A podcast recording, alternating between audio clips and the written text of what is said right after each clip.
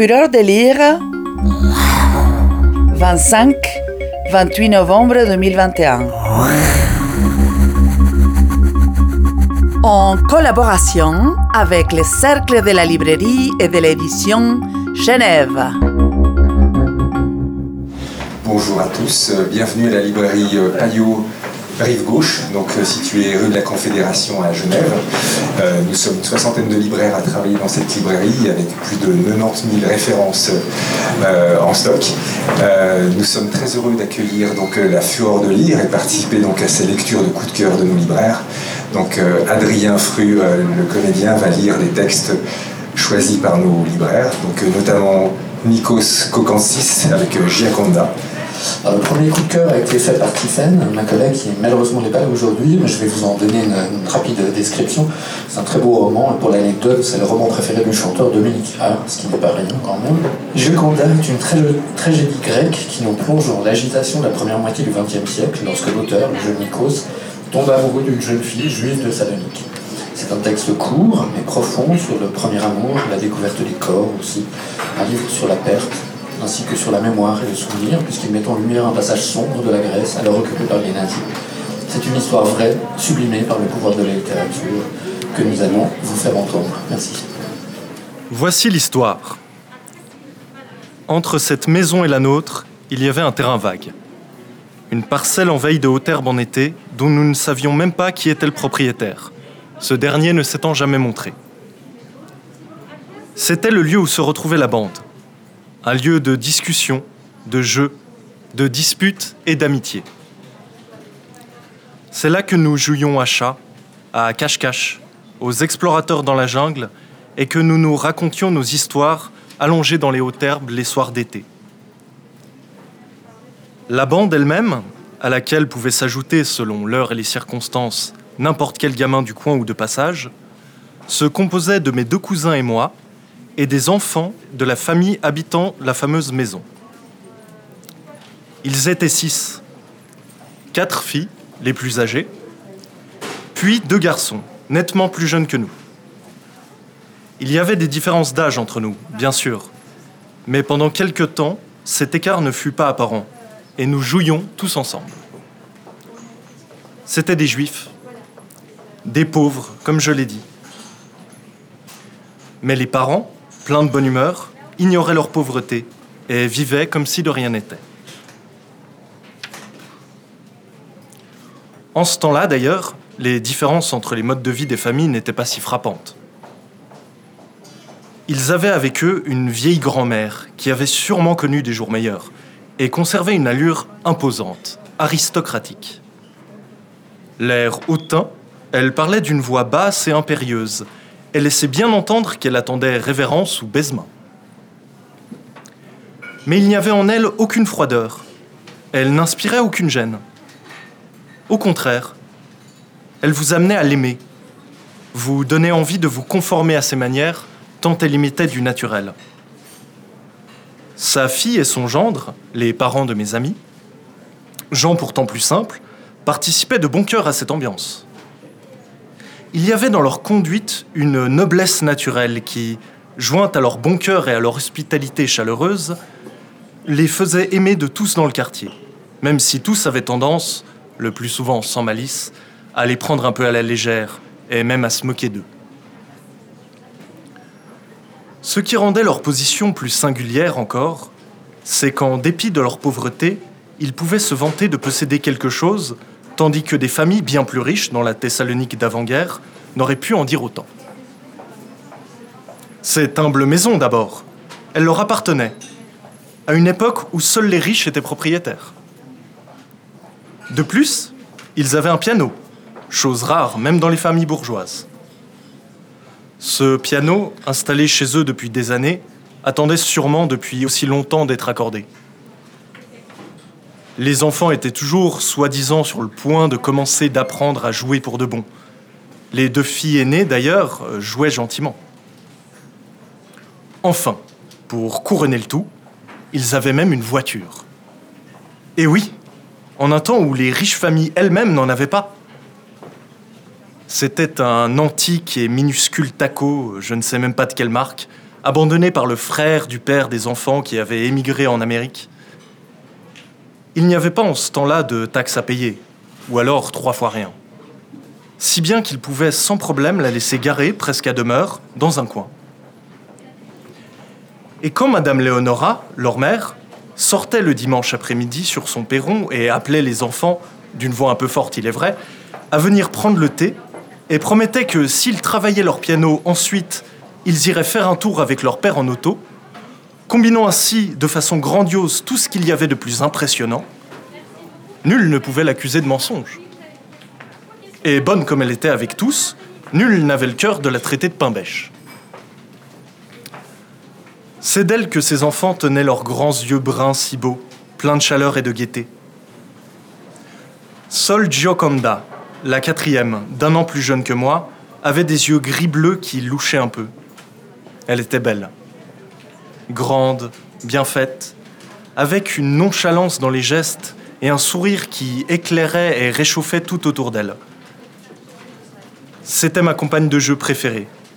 Et je gonflais de fierté quand, parfois, surprenant les conversations de Madame Léonora et de ma mère, j'apprenais que de son côté, elle parlait de moi sans arrêt.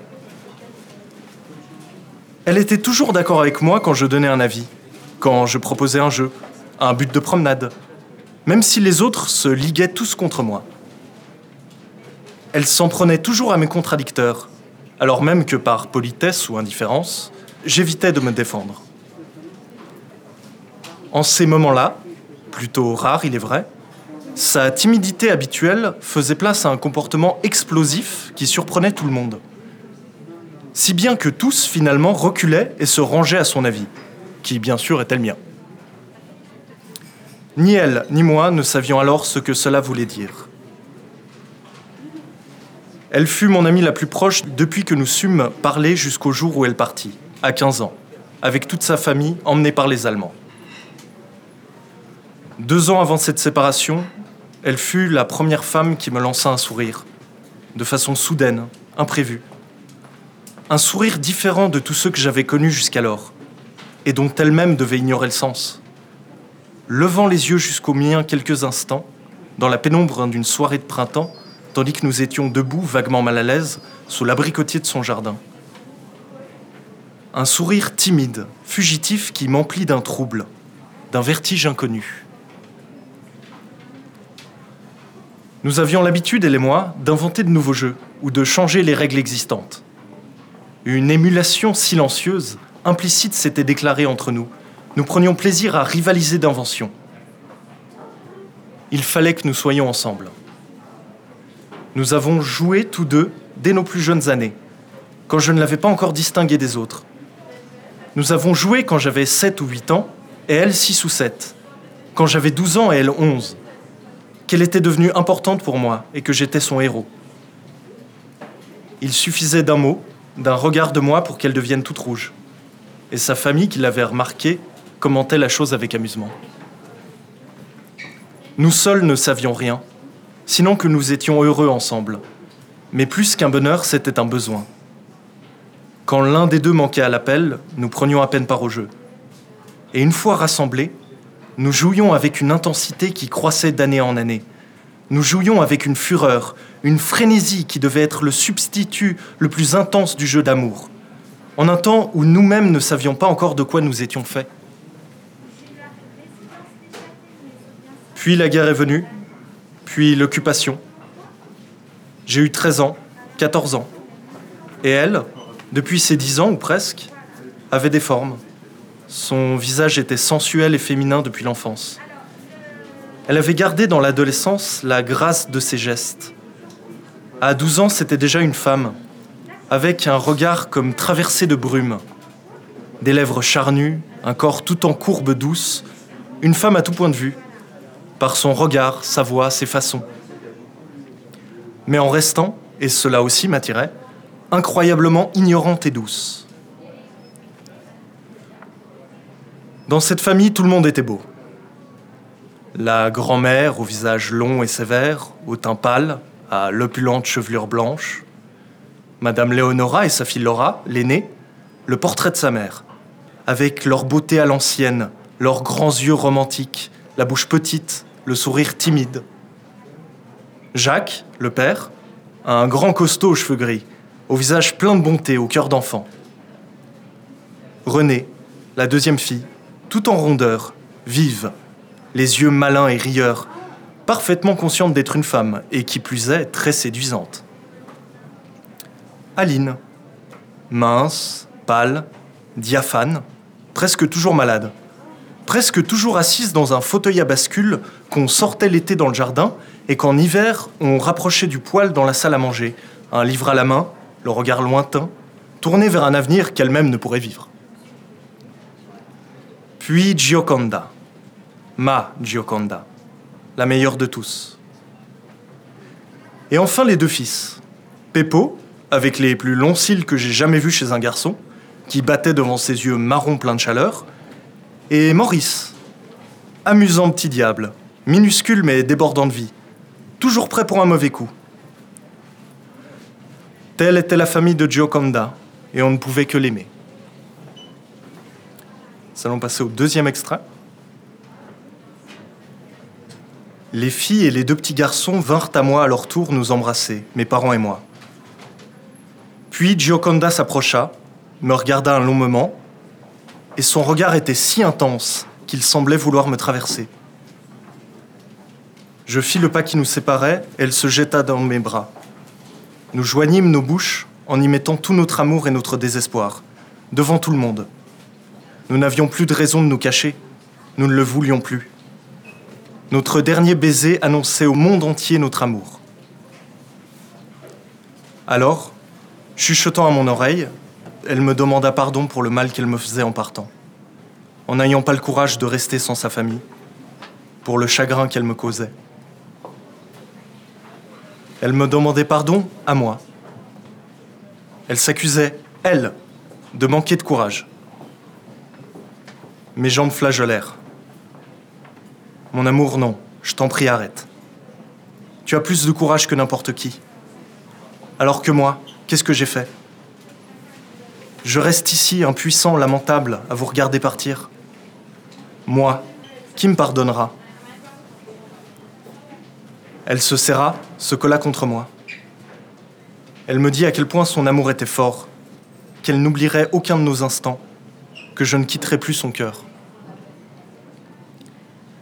Nikos, où sont nos rêves? Que vont-ils devenir? Nous vivrons pour eux. Tu vois qu'il nous faut vivre, ne pas s'avouer vaincu. Il faut que tu reviennes, mon amour. Voilà ce que j'attendrai désormais le jour où tu reviendras, où nous ne serons plus entourés par la peur. Il le faut. Elle se mit à trembler tout entière. Elle n'en pouvait plus. Des sanglots silencieux montèrent à sa gorge. Ses larmes débordèrent et s'unirent aux miennes, sur nos visages collés l'un à l'autre. Ultime contact. Promesse. Adieu. Puis Madame Léonora s'approcha, posa doucement la main sur son épaule, l'attira, elles rejoignirent le camion qui les attendait. Les soldats les aidèrent à monter, leur passèrent les valises et le paquet, montèrent à leur tour, relevèrent le battant et mirent la chaîne. L'officier se tourna vers mon père et, à notre surprise, le salua militairement en claquant des talons avant de monter à côté du chauffeur. Le camion démarra, avança jusqu'au coin de notre petite rue, tourna dans l'avenue et disparut à nos yeux. Le bruit nous parvint encore assez longtemps, et tant que nous l'entendîmes, nous restâmes. Puis il cessa, et tout fut tranquille. Les voisins s'étaient retirés chez eux, en fermant les volets. Les enfants avaient disparu. Dans la cour de leur maison vide, nous étions totalement seuls. Nous rentrâmes chez nous. C'est la fin des extraits de Gioconda. Maintenant, peut-être une petite intro de un libraire. Alors, le deuxième choix des libraires, qui est le mien, je, suis Yann, est un très très beau livre qui, m'a beaucoup ému de Meredith Ledez. Donc je vais vous lire un petit peu ce que j'avais écrit à ce propos. J'étais ce jour-là très inspiré. Ça m'arrive pas souvent. Quel beau livre. Meredith Ledez est une passionnée de mots, de poésie, de littérature, de livres. Elle est écrivaine, bien sûr, mais elle a aussi été éditrice dans une autre vie, ainsi que libraire pendant quelques mois en compagnie de Jacques, à qui cet ouvrage hybride est dédié. Hybride car il est à la fois un éloge à son mentor, ce grand libraire aux failles intérieures, relevé par le confinement, mais c'est aussi une collection de lettres qu'elle lui adresse, de citations tirées de livres lus en grande partie pendant leur compagnonnage à la librairie Le Pain des Rêves, située à Saint-Brieuc, dans le nord de la France. Plus encore, ce livre est à la fois enchanteur par sa richesse et sa générosité, mais mais aussi bouleversant parce qu'il nous raconte, ce livre donc est un éloge des libraires, des centres-villes encore vivants, du contact humain. C'est une défense et illustration par les mots de ces libraires courageux, celles et ceux qui mettent en avant la poésie avant les romans qui se vendent facilement. Le libraire est un chant d'amour au livre et à la littérature. Dimanche 6 décembre 2020. On entendait mugir la terre à des milliers de verstes à la ronde. C'était encore chaud à l'intérieur comme dans un œuf fraîchement pondu. C'était la grande et belle terre avec des gouffres et des montagnes, des fosses et des bosses. Car elle était toute bosselée, la ronde terre, de tous les coups qu'elle encaissa. Toutes sortes de lourdes billes s'étaient encastrées dans sa masse molle. Elle était absolument grande, cette création qui n'arrêtait pas de créer, cette apothéose à l'œuvre. C'est une citation de Eugène Savitskaya, au pays des poules aux œufs d'or. Cher Jacques, Saint-Nicolas est passé par là dans la nuit, bravant largement dans sa course vers l'ouest le périmètre réglementaire. Il y a sur la table du petit déjeuner des pains d'épices qui rappellent l'enfance. Je pourrais t'en apporter un. Je n'avais pas sept ans. Je savais lire, enfin. La Bretagne était ma terre promise, et je suivais ma grand-mère au jardin pour ramasser les œufs des poules bien élevées, dont le jaune presque rouge, jamais égalé depuis, régalait mon palais et mon imagination. Je savais lire. Les livres étaient d'autres œufs tout aussi bons et féconds, et les libraires mes pays de cocagne, dont j'avais appris dans les contes le mot comme on savoure un aliment nouveau. Je n'avais pas sept ans. Je savais enfin lire et écrire, et plus tard je voulais devenir écrivain. Car les écrivains et les poètes au plus haut des marches étaient de grands sages et des aventuriers immobiles. Plus tard, je m'aperçus dans la pratique qu'il y a des faussaires partout. Les écrivains sont des humains, hommes et femmes, comme les autres, et même parfois pire, prêcheurs de belle humanité quand ils sont sous les feux de la rampe, et dans le commerce plus régulier de la vie banale, fiefé salopard ou médiocre pêcheur. Nous entendions parfois des sottises, Jacques. Tu te souviens? Il n'y a plus d'écrivains. La littérature est morte.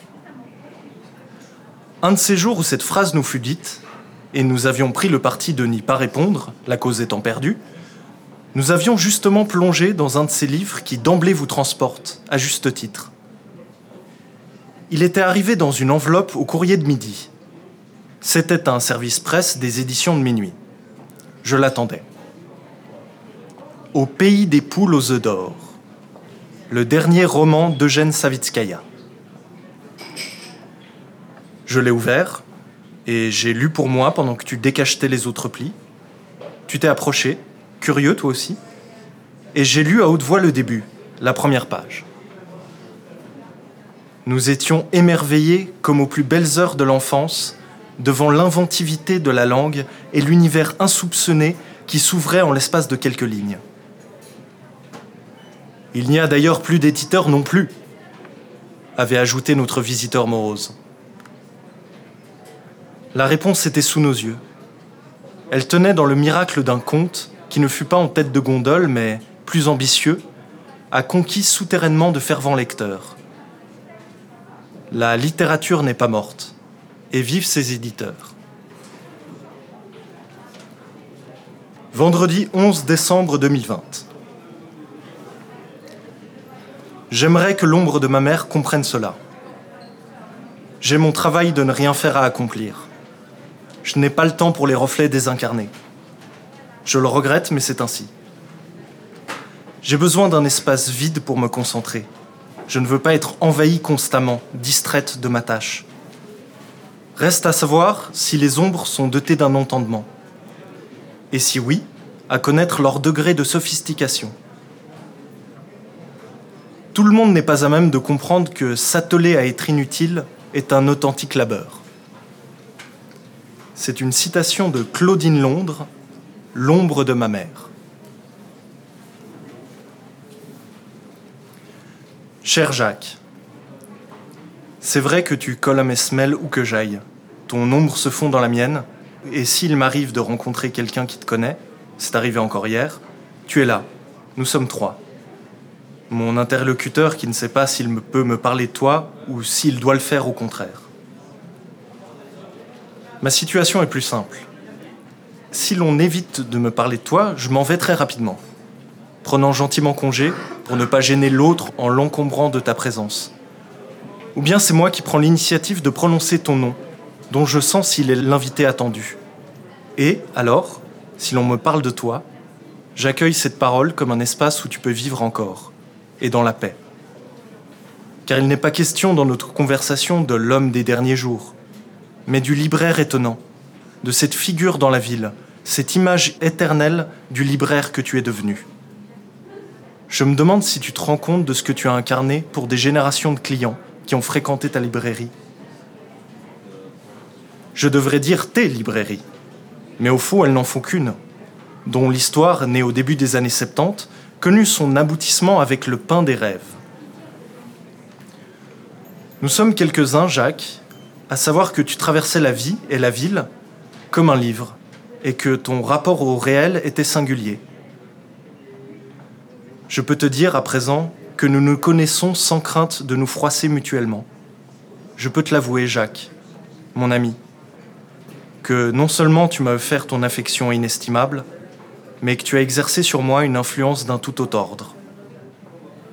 À la façon d'un personnage de roman, par magie sorti du papier pour devenir un être de chair, d'os, de souffle et de sang, tu as été, tu es, tu seras toujours ce petit diable en boîte, qui tout d'un coup, dans ma tête, un beau jour, déplia ses jambes pour ne plus cesser d'arpenter mon imaginaire. Tu esthétisais chaque instant de l'existence. Jacques, par tes manières d'occuper la vie et ton art de le raconter, de l'interpréter. Et je comprends pourquoi il n'est pas question que tu cesses de me hanter. À ta mort, un jeune homme que tu connais bien, devenu professeur, dont les parents furent aussi tes bons clients, et je dirais même de proches relations, je ne crois pas que le mot soit exagéré, ce jeune homme, en proie à une grande peine, a écrit une très belle page pour te dire qui tu as été pour lui. Cette page est le plus beau témoignage que tu pouvais recevoir, Jacques. Elle atteint toute la communauté de ceux dont tu restes à jamais le libraire. Je l'ai lu à l'église, devant notre petite assistance. Son père avait pu être présent. Il n'y avait que des intimes, et encore, malheureusement pas tous, loin s'en faut. Car les lois en vigueur pour cause de pandémie nous ont aussi interdit cela. Nous n'avons pas pu célébrer tes obsèques comme nous l'aurions dû, comme nous l'aurions voulu. Tu es parti, Jacques, cependant, pleurer et regretter comme tu n'as jamais pensé que tu le serais. Nous n'avons pas fini de penser à toi. Il y a bien sûr le chagrin de t'avoir perdu, mais au revers de la peine profonde, il y a cette soie douce et lumineuse du souvenir. Je perçois bien que pour certains que je rencontre, qui ne sont pas de nos familiers et n'avaient que de lointaines accointances avec la librairie, le temps fait son œuvre. Un deuil finit par s'effacer. On finit par passer à autre chose. On tourne la page. On tourne la page, oui. Tourner la page. Comme cette expression sonne à mes oreilles avec une toute autre musique aujourd'hui. C'est dans sa version gentiment injonctive et suivie d'une virgule, tourner la page, le nom d'une autre librairie qui vit encore dans ma mémoire, qui vit encore dans le battement de mon sang, chaque jour, bien que depuis plusieurs années mon chemin s'en soit écarté.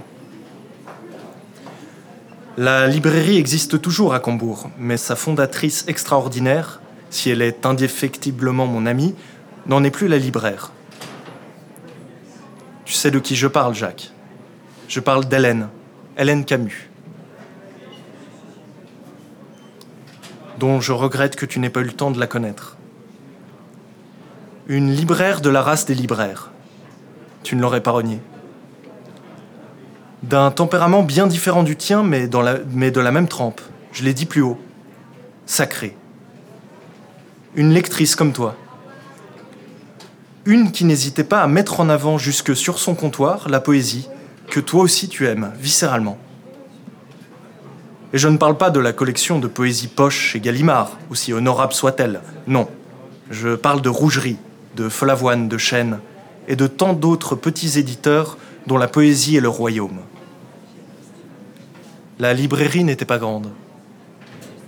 Dans cet espace restreint, Hélène avait un rayon incroyable dédié aux poètes, et bien en évidence, à portée d'œil et de main. Pas comme dans ces boutiques de boutiquiers où, quand il en existe encore, il faut chercher derrière la porte ou bien ramper en bas d'étagère pour accéder à des recueils exilés.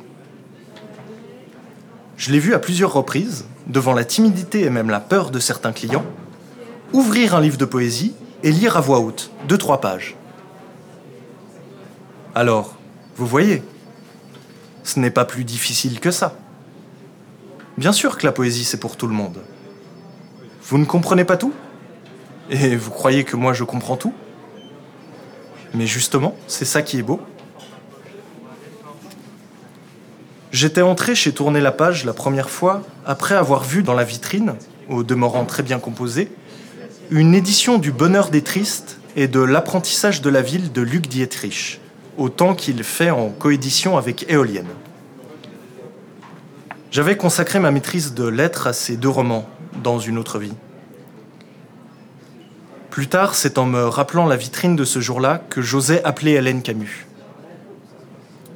Je venais d'éditer le premier livre de ma maison d'édition.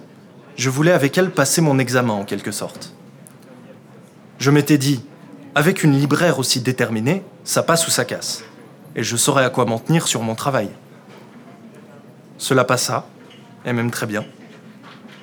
Avec Hélène, j'ai toujours travaillé en compte ferme c'est elle qui d'emblée en décida. Il y eut ensuite le pain des rêves, avec toi pour libraire, Jacques, dans un tout autre genre, très intériorisé pendant longtemps. Bien que tu prisses mes livres en dépôt, je ne sus jamais très bien quelle en était la raison avant d'en avoir l'écho par des tiers. On s'imagine à tort que tourner la page implique d'oublier les précédentes. Mais non.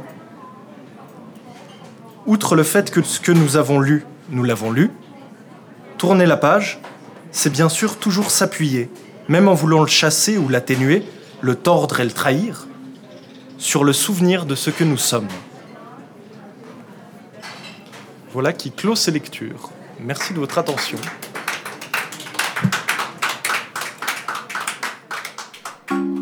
Fureur de lire 2021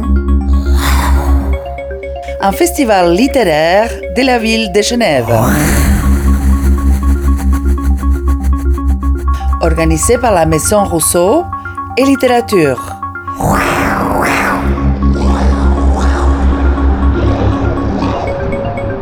« 25-28 novembre 2021.